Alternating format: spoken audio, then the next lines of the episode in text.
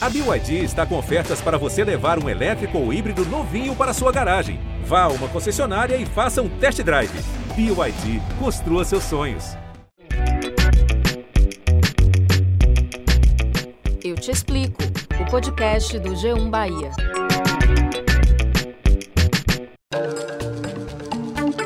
Olá, eu sou Valma Silva, editora do G1 Bahia. E eu sou Camila Marinho, repórter e apresentadora da TV Bahia. E esse é o Eu Te Explico, o podcast do G1 Bahia.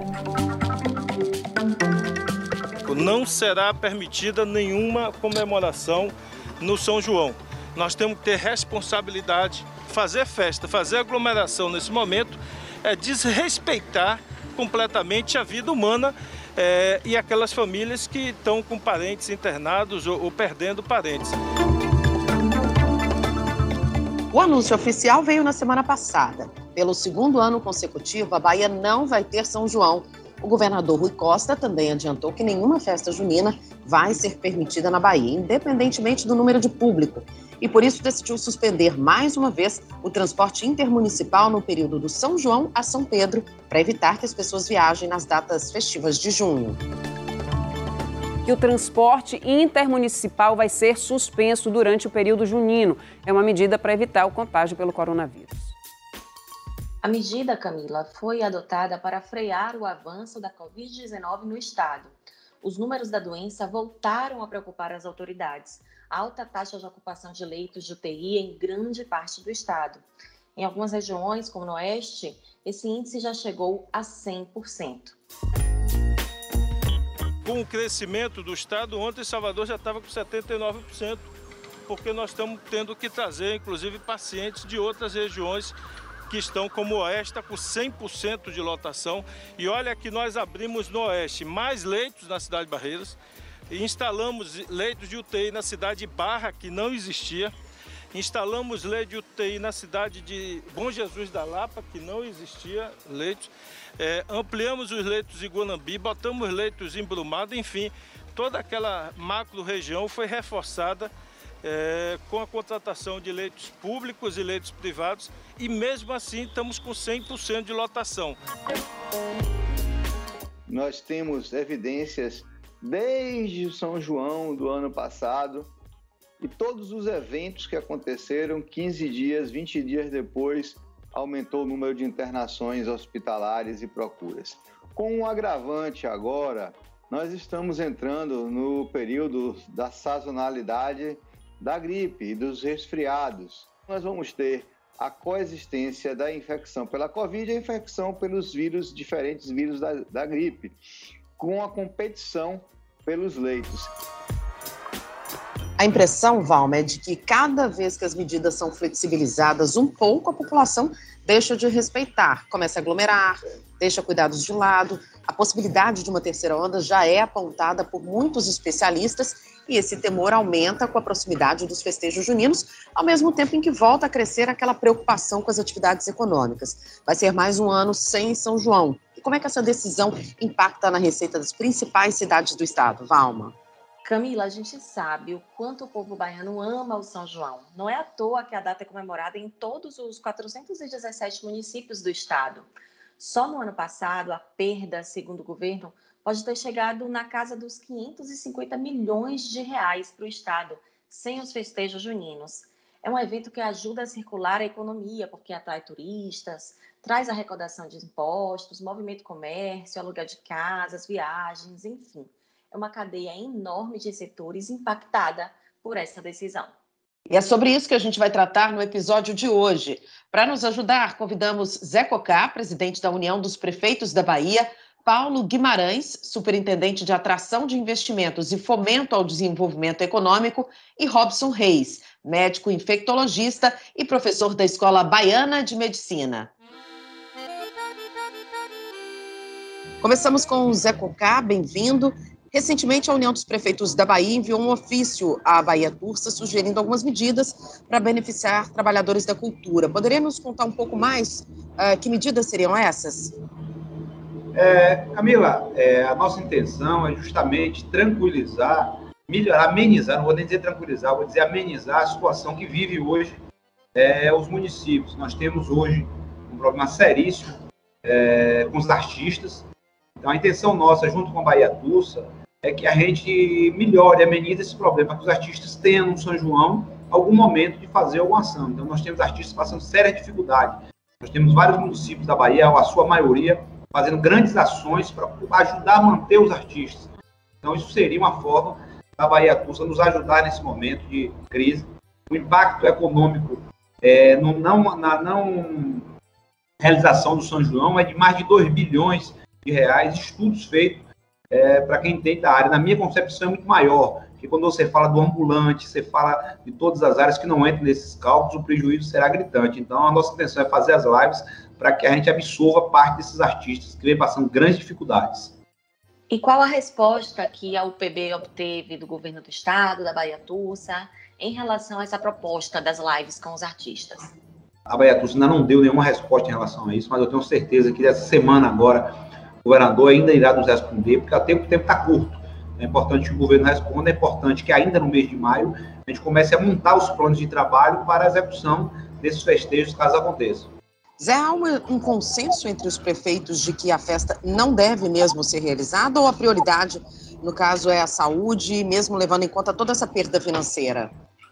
É, não, a prioridade é a saúde, a gente sabe, a gente fica triste por na, não realização. Eu digo o seguinte: tem municípios na Bahia, no Nordeste em si, que se preparam o ano todo para o São João no mês de junho. E aí hoje a não realização mexe na vida de muitas pessoas.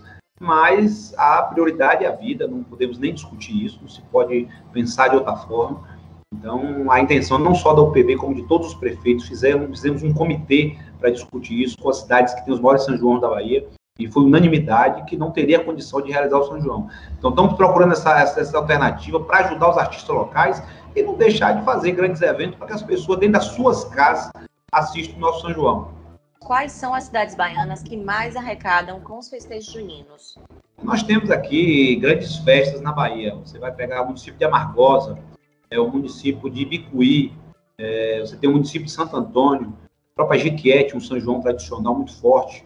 Nós temos aqui um roteiro muito forte do São João na Bahia, em várias cidades da Bahia, em Senhor do Bonfim, nós temos em torno de umas 30 cidades na Bahia que tem grandes festas, festas que, por exemplo, vai em Amargosa. Amargosa vai a, chega a ter quatro, cinco vezes mais da sua população na sua cidade nos quatro, cinco dias de São João. Imagine só, uma cidade de 30 mil habitantes recebendo 150 mil pessoas. Então muda, as pessoas alugam suas casas por valores é, muito bons, então acaba aquilo é, criando uma renda complementar. Muda, as pessoas da cidade saem para vender, então muda a economia da cidade. Qual é o relato que chega até o PB de prefeituras, por exemplo, como a Margosa, que tem o São João como principal fonte de renda? Eu estou citando a Margosa aqui, mas a gente sabe que tem outras prefeituras que têm o São João como principal meio de arrecadação de impostos, principalmente, e, claro, é, se beneficiando de toda essa cadeia. É isso, a, as prefeituras têm estar muito preocupadas, porque justamente isso está mexendo na vida de todo mundo, e isso preocupa porque o ano 2020 já mexeu bruscamente na economia daquele município. Eu volto a dizer, tem pessoas que se preparou para o São João, e agora 2021 novamente, todo mundo tinha certeza que 2021 esse problema estaria solucionado, e hoje a gente vem, de fato, novamente não fazer o São João. Então, aí você diz assim, ah, os municípios se programaram, é impossível se programar para um caso desse. Ninguém está preparado para o que vem acontecendo no Brasil, no mundo. Para além dos festejos juninos, que tipo de negociações vêm sendo feitas no intuito de minimizar os impactos financeiros com a perda de arrecadação nas cidades do interior? Qual é a maior dificuldade enfrentada pelas prefeituras nesse período? É o maior problema nesse período, infelizmente, é a vacinação. Que aí você vem a, a maioria dos municípios baianos vive historicamente os municípios de pequeno porte, então, grande parte da agricultura e grande parte do comércio.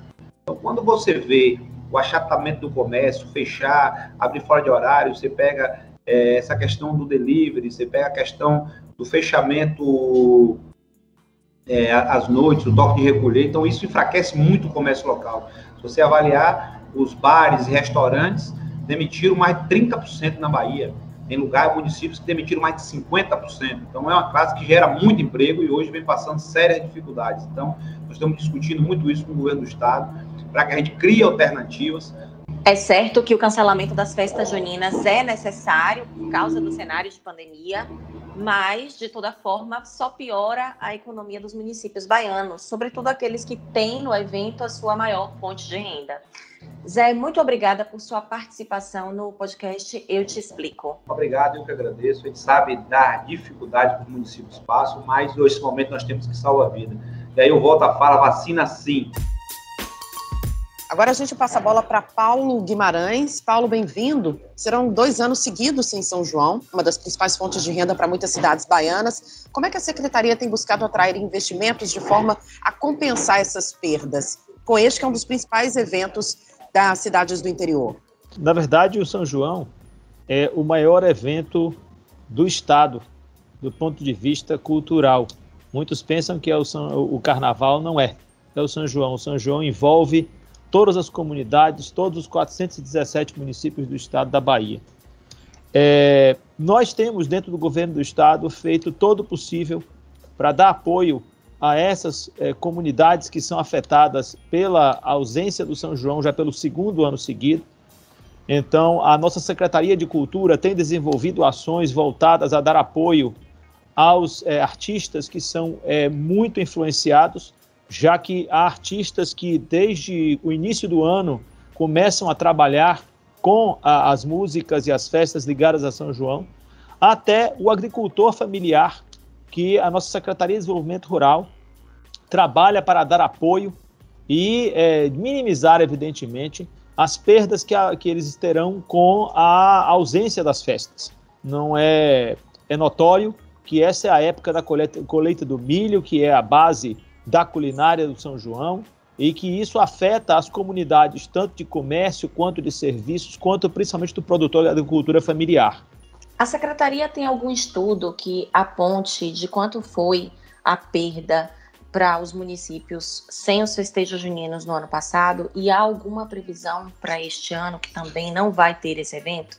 Olha, é, os dados, na verdade, que nós temos são dados que vieram da própria Fé Comércio, que estima em quase 25% a perda dos municípios, do comércio especificamente, em relação a 25% a 30% é, de perdas em relação ao período em que você normalmente tem o São João. E nós temos que considerar um outro dado importante, é a questão do próprio fluxo de veículos que saem de Salvador ou vão para o interior, que também serão perdidos. Só o ano passado o fluxo de veículos foi de reduziu-se em mais de 20%. Este que era o, o, período em que havia, inclusive, uma grande oferta de horários extras de transporte intermunicipal, ficou completamente interrompido, com uma perda, nesse caso, de 100% né, para o pessoal que faz transporte efetivamente.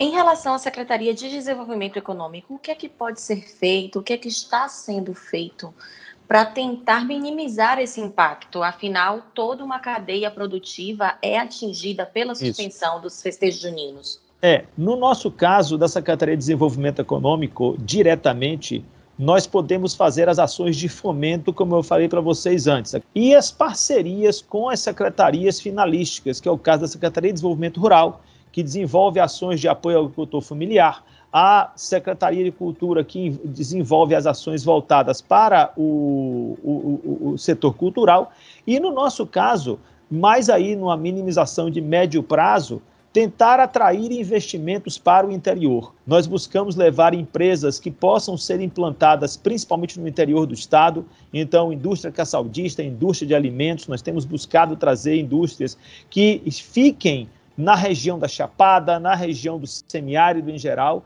justamente para criar empregos nessas regiões para essa população que já trabalhava com o São João. Portanto, na hora que a gente faz dinheiro circular nessas economias, a gente cria uma dependência menor das populações para as atividades do São João. A secretaria tem se reunido com prefeitos e até com o PB no intuito de discutir algumas dessas ações, até porque alguns desses municípios têm a maior parte é, de sua arrecadação proveniente de, do evento do São João. É, sim, o, o secretário, nosso chefe de gabinete, tem se reunido com, constantemente com prefeitos, com deputados, discutindo o que, que se pode fazer e levar novos investimentos para essas regiões. Paulo, muito obrigada pela sua participação no nosso podcast Eu Te Explico. Ah, eu agradeço muito a vocês a presença e estamos à disposição para dar, dar, dar mais esclarecimentos se forem necessários. Doutor Robson, festas de São João canceladas, transporte intermunicipal suspenso, mas ainda assim tem gente pensando em fazer reunião em casa com poucas pessoas, ou de repente até dar um jeitinho, viajar para o interior para não deixar essa data passar batida. Qual que é o risco dessas reuniões, mesmo familiares, quando tem essa preocupação com o aumento do número de casos e óbitos aqui no estado? Olha, sem dúvida, é um risco é grande quando quanto mais pessoas juntas estiverem. Então, muitas vezes em famílias, em amigos, nós percebemos aquela falsa sensação de segurança. E já vimos situações como essa em datas festivas, onde os números de casos aumentaram significativamente após essas festas. Exemplo, festa de final de ano, Natal, Réveillon, aconteceu isso logo após, 7, 14 dias após, que é o período de incubação do vírus, nós tivemos um aumento significativo do número de casos. Aconteceu isso também no Carnaval, aconteceu isso no período da Semana Santa, e a gente corre o risco de acontecer também agora no período das festas juninas, principalmente no Nordeste, uma vez que são festa, festas muito tradicionais, as pessoas costumam visitar seus familiares no interior, e aquela falsa sensação, como nós falamos, muitas vezes que estão em família, estão em amigos, e que está todo mundo tranquilo, livre do vírus, porque todo mundo estava se cuidando. Então, o perigo é um perigo real, e eu deixo aqui para todos aquela mensagem que não podemos esquecer. A pandemia ainda está aí, eu acho que ainda temos um tempo correr, né, para de fato controlar essa pandemia. A vacinação ela está aquém do que deveríamos, então é importante que todos possam se cuidar através da higienização das mãos, através do distanciamento físico, mesmo entre família é importante ficar atento a esse, manter essa distância e sem sombra de dúvida uso de máscara. Então isso a gente não pode deixar de, deixar de lado, mesmo estando em família e mesmo estando entre amigos principalmente porque quando você reúne pessoas em períodos festivos, ah, sempre vai ter bebida, vai ter comida, então as pessoas costumam muitas vezes compartilhar aquele mesmo alimento, muitas vezes ficam próximos um do outro, muitas vezes tem música, então para que o outro possa escutar, você fala mais alto, com isso você acaba eliminando mais vírus e a possibilidade de contaminação em uma pessoa só ali, contendo o vírus, transmitir para várias outras nessa mesma casa, nesse mesmo local, é muito grande. No ano passado, nós assistimos muitas cenas de desrespeito às medidas sanitárias, com aglomerações no interior, até mesmo engarrafamento nas estradas, enfim. Esse ano o cenário é um pouco diferente porque nós temos mais variantes em circulação aqui no estado. O LACEN divulgou recentemente que pelo menos 21 linhagens estão em circulação na Bahia e que elas são mais agressivas. Dentro desse cenário, doutor, qual é a situação? Do, da Covid-19 aqui na Bahia em relação à possibilidade de festejos juninos, ainda aqui em chácaras, sítios, nas cidades pequenas? Como nós falamos, São João é um período somente no Nordeste, onde as pessoas viajam para visitar seus parentes, muitas vezes até em outros estados, ou até mesmo procurando festa em outros locais, onde teoricamente aquelas regras serão mais brandas né, em relação ao isolamento, em relação à não existência de festas. Quanto mais locais diferentes essas pessoas forem, exemplo, é, a população de Salvador, quanto mais interiores forem visitados, quanto mais cidades diferentes foram visitadas, maior o risco de alguém se contrair com uma dessas variantes e poder transmitir o vírus aqui dentro da nossa cidade. Então, por isso que realmente você é, suspender o transporte intermunicipal nesse período é algo de extrema importância, até porque o ônibus, né, outros meios de transporte, eles são fechados, são coletivos, então há o risco de transmissão já dentro desses meios de transporte, mas também ficarmos atentos até mesmo, talvez até pensar nas barreiras sanitárias nessas cidades, principalmente nas cidades que têm suas festas juninas mais tradicionais. Então, há um risco sim em relação a essas variantes. Essas variantes, nós umas são mais preocupantes por serem mais agressivas, vamos chamar assim, já tem até alguns trabalhos sobre isso, e outras variantes elas são mais contagiosas. Então, todo cuidado em relação ao local onde essas variantes estão circulando acaba sendo, é, eu diria que mínimo. Então, todo, todo cuidado é mínimo. A gente tem que sempre, na verdade, correr ao máximo para que essas variantes elas não possam se disseminar. Bom, esse ano a gente tem o fator vacinação. Tem muita gente que já está vacinada, está fazendo planos, inclusive, de viajar. Quais são os riscos, doutor, no caso, para quem ainda não completou o ciclo vacinal e ainda, é, quero saber, quem tomou as duas doses pode se despreocupar completamente?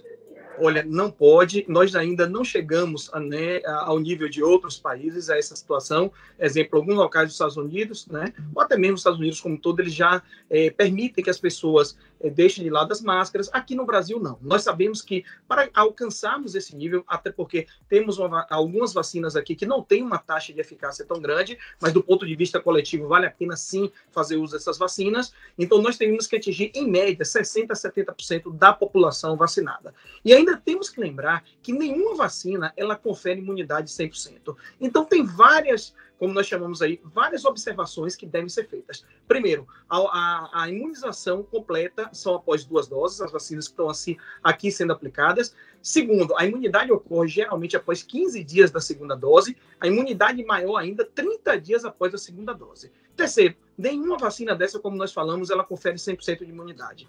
Quarto, você tem um risco maior de contrair a doença quando outras pessoas ainda não foram vacinadas. Então, tem várias observações aí, como nós chamamos, várias né, é, vieses em relação ao risco de contaminação, que é importante chamar atenção. Então, todo mundo que já foi vacinado com as duas doses, ah, mas tem mais de 30 dias, tem que manter essas medidas de proteção, sim.